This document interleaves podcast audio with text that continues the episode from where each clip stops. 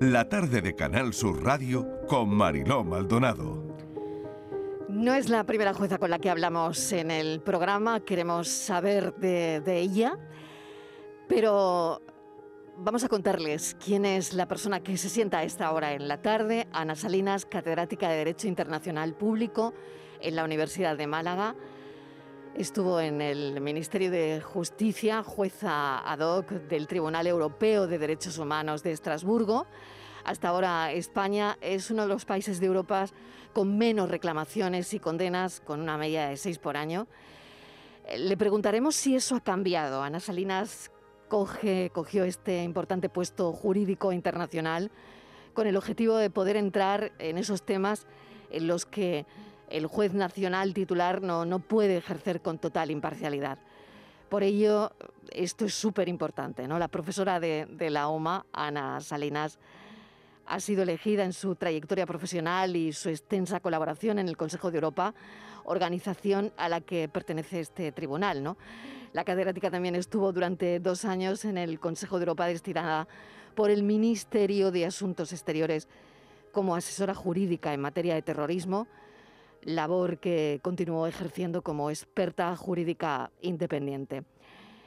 Ana Salinas ha sido elegida presidente de la Asociación Española de Derecho Internacional Público, Privado de Relaciones Internacionales en diciembre, una institución científica y que tiene por objeto la promoción del estudio y el progreso de esta materia jurídica, así como el derecho de la Unión Europea y de las relaciones internacionales.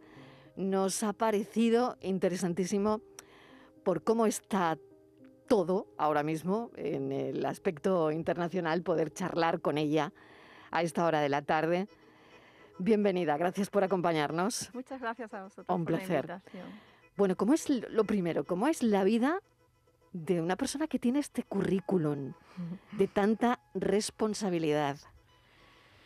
Pues es una vida agitada, no voy a decir que no, es una vida que deja poco tiempo para, para el ocio, pero también es verdad que a mí mi, mi trabajo me entusiasma. Con lo cual, eh, las horas que le, que le eche me parecen pocas porque lo- las disfruto realmente. Es cierto que la burocracia es muy pesada y hoy día, eh, pues todos los profesionales, pero en la universidad hay mucha burocracia, en los organismos internacionales también, eso te hace perder bastante tiempo. Eso es lo que más cansa, pero cuando te pones con materias de fondo, son apasionantes. Yo desde el primer momento elegí, desde que empecé mi tesis doctoral, me decanté mucho por los derechos humanos, he hecho muchas otras cosas, pero la vertiente, la, el toque de derechos humanos está siempre ahí y para mí mm, es una vocación, no es una profesión. Mm. ¿Cuándo nace esa, esa vocación? Bueno, eh, en Andalucía hay un, hay un dicho, al menos en Málaga, desde luego, hay un dicho bastante común, eso esta niña tiene muchas leyes, ¿no? Cuando se Es contesta, cuando... Yo soy muy inconformista, soy muy peleona, soy muy, muy, muy cabezota.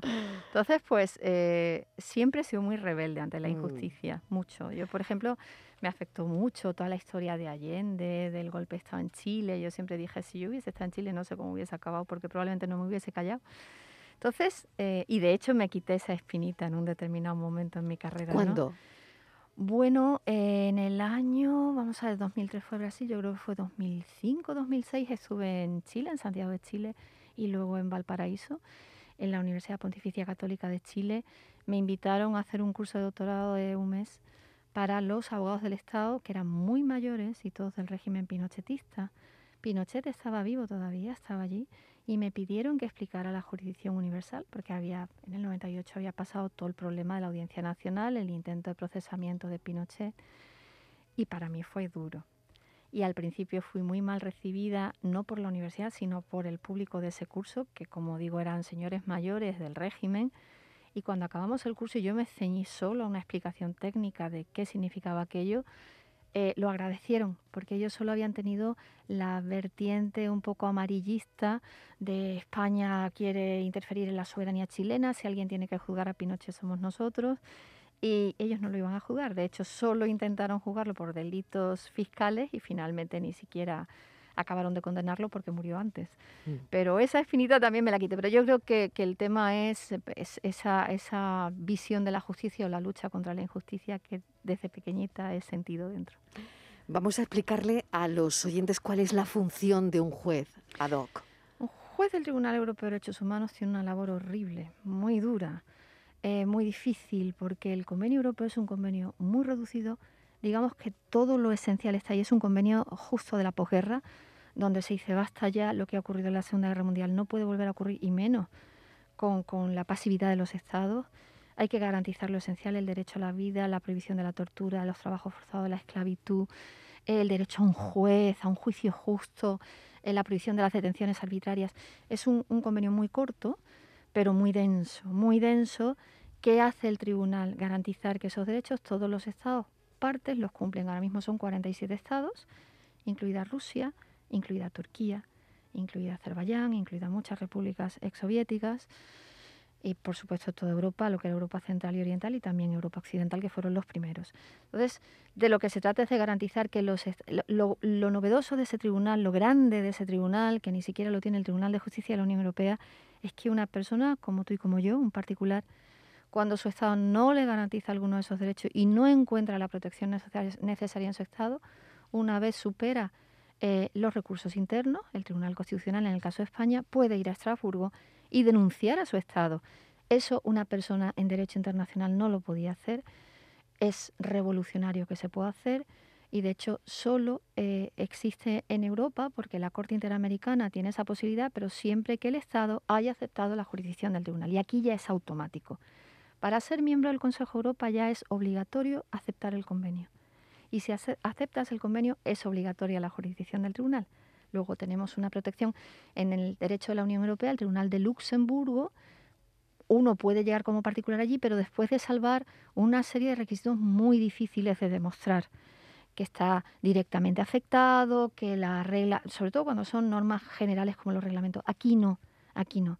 Entonces la labor de un juez en interpretar y en acercar algo que es muy genérico. Afortunadamente ya hay mucha jurisprudencia sentada, pero aún así siguen llegando casos muy, muy novedosos. Ahora, por ejemplo, la libertad de expresión, la libertad de información, la privacidad, con todos los sistemas que hay, los avances de las nuevas tecnologías, el que te puedan seguir con, GPS, el que con cámaras, ¿no? un localizador, todo eso son asuntos que van llegando de continuo. Mm. Entonces, la labor del juez es justamente ponerse en la situación del particular y ver qué está haciendo el Estado y si realmente está sobrepasando los límites de lo razonable. También es cierto que el tribunal es consciente de que eh, un, Estado se puede encontrar en una situación muy límite y muy difícil, por ejemplo, en caso de ataques terroristas, ¿no? Y lo difícil que resulta para el Estado defender a la población de una situación así, cumpliendo, a pesar de todo, con esas garantías. Luego, ese es el papel del juez. El juez ad hoc es el que está detrás, porque es verdad que hay muchas veces que los jueces que están nombrados, pues son jueces que han hecho o son jueces de carrera o son simplemente personas que han hecho pues una carrera política o han tenido cierta responsabilidad dentro del Estado y han podido en alguna medida tener relación con el proceso. Para evitar que haya ningún tipo de contaminación, hay un juezado que entra para garantizar no que al Estado se le respeta o se le tiene en cuenta, no, no, de la nacionalidad de cada Estado, para que sea un experto jurídico en el sistema legal de ese Estado y quede garantizado que sabe si, por ejemplo, se han agotado los recursos internos debidamente o no. Mm. Por eso. Ha mencionado Rusia y mm, seguramente, desde luego, estará siguiendo todo lo que está ocurriendo en, en Ucrania. La vía diplomática es mm, ahora mismo la más plausible, ¿no? Pero, ¿cuál es su opinión? Bueno, la opinión aquí es complicado si es sobre el todo o las partes, porque hay tantas, mm. tantas cosas afectadas en este conflicto, ¿no? Pero sí, evidentemente la apuesta tiene que ser por la vía diplomática. Quizá no empezó con... Desde luego la actitud de Putin no es aceptable.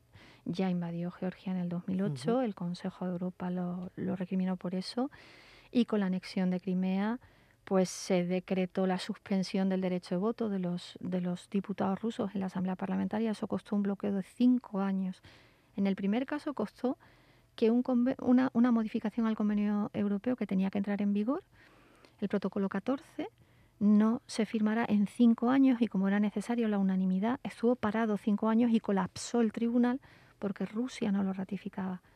luego fue al, al, sancionar a Rusia mediante la acción sobre sus representantes en la Asamblea Parlamentaria y no dejarles votar, Rusia estranguló el presupuesto del Consejo Europa porque la aportación económica es proporcional al peso del país en población, en extensión territorial. Era gran contribuyente y lo estranguló, estuvo cinco años sin pagar y el Consejo Europa llegó a estar en una situación muy límite porque ese dinero era mucho dinero, muchos años sin pagarse y fue una situación muy difícil, pero aún así no se cedió finalmente eh, capitularon. Ahora mismo la vía diplomática es la única. Eh, la entrada, Rusia lo ha planteado muy mal, evidentemente, mm. pero tampoco la entrada de Biden en el conflicto facilitó, las cosas. O sea, es decir, eh, vamos a por todas, esto no va a quedar así dando idea de que podía haber un conflicto militar, pues eso no ayuda. La amenaza, ¿no? También eso no ayuda tampoco. En derecho internacional no está permitido ni el uso de la fuerza ni la, amenaza, del uso de exacto, fuerza. Exacto, que quizás eh, con todo lo que con todo lo que sabemos ya eh, parece que volvemos a caer en los mismos e idénticos errores, ¿no? Es un día hoy importante en cualquier caso de negociaciones en el conflicto, hoy se espera nueva llamada de Estados Unidos a, Rusia em, después de esa reunión muy tensa en el Consejo de Seguridad de la ONU, ¿no? En fin, veremos qué ocurre porque estamos todos estamos pendientes, ¿no? Otra cosa que quería preguntarle es lo que está ocurriendo con el asunto de los casos de pederastia en la Iglesia. En el Congreso hoy han dado luz verde a la creación de una comisión para investigar los abusos en la Iglesia, que hoy ha llegado a la mesa del Congreso. El Pleno al final es el que va a decidir. Pero claro, como son tantos los casos, em, la Fiscalía General del Estado es la que ha decidido tomar las riendas de, la investigación. Se habla de justicia reparativa en los casos de que esa justicia no pueda ser retributiva. ¿Qué le parece? Bueno, es el problema... ¿Llegan casos? Eh, llegan al Tribunal Europeo. Al Tribunal claro que llegan. Lo que pasa es que para eso es necesario que el afectado denuncie, por la vía penal en este caso, que denuncie que no consiga amparo, es decir, que no consiga una, una reparación adecuada, un reconocimiento de sus derechos, y si no la consigue y llega hasta el Constitucional y entiende que no se ha satisfecho eh, su pretensión, puede acudir al, Tribunal Europeo. Y sí que han llegado casos, eh, vamos a ver, tiene que ser también que esté implicado el Estado de alguna manera. No es una instancia donde se denuncia contra particulares, tiene que ser, por ejemplo, en centros que sean de acogida, eh, que dependan del Estado, que sean autoridades públicas las que estén implicadas. Es una, que haya ocurrido en un colegio. Que haya mm. ocurrido en un colegio público y que pueda haber una implicación de alguna manera de las autoridades educativas del gobierno al nivel que sea. Entonces sí llegaría. Tiene que ser, tiene que, ser que esté implicado el Estado, no es un, tribunal que conozca de demanda entre particulares, claro. Mm, ¿Qué tipo de jurisprudencia genera nuestro país? Nosotros hemos tenido, nosotros tenemos un problema. De hecho, salimos generalmente de forma sistemática en los informes de Amnistía Internacional por el tema de la prisión incomunicada. Eh, eso no quiere decir que realmente, o sea, amnistía es amnistía y hace la labor que hace muy loable y muy buena además y muy seria, debo decir. Yo he colaborado con ellos muchas veces y otra cosa es la, acción del tribunal y la jurisdicción del tribunal. Ayer hablábamos de un informe sobre residencias. Exactamente, y son ellos los que han. Justo ayer destaparon han dicho el 89% de los casos han sido desestimados, son ellos los que han señalado un poco esta, esta situación, ¿no? O sea, no quiero para nada quiero que esto se interprete como un demérito porque hacen una labor fantástica con la que yo he colaborado muchas veces y lo seguiré haciendo en el futuro.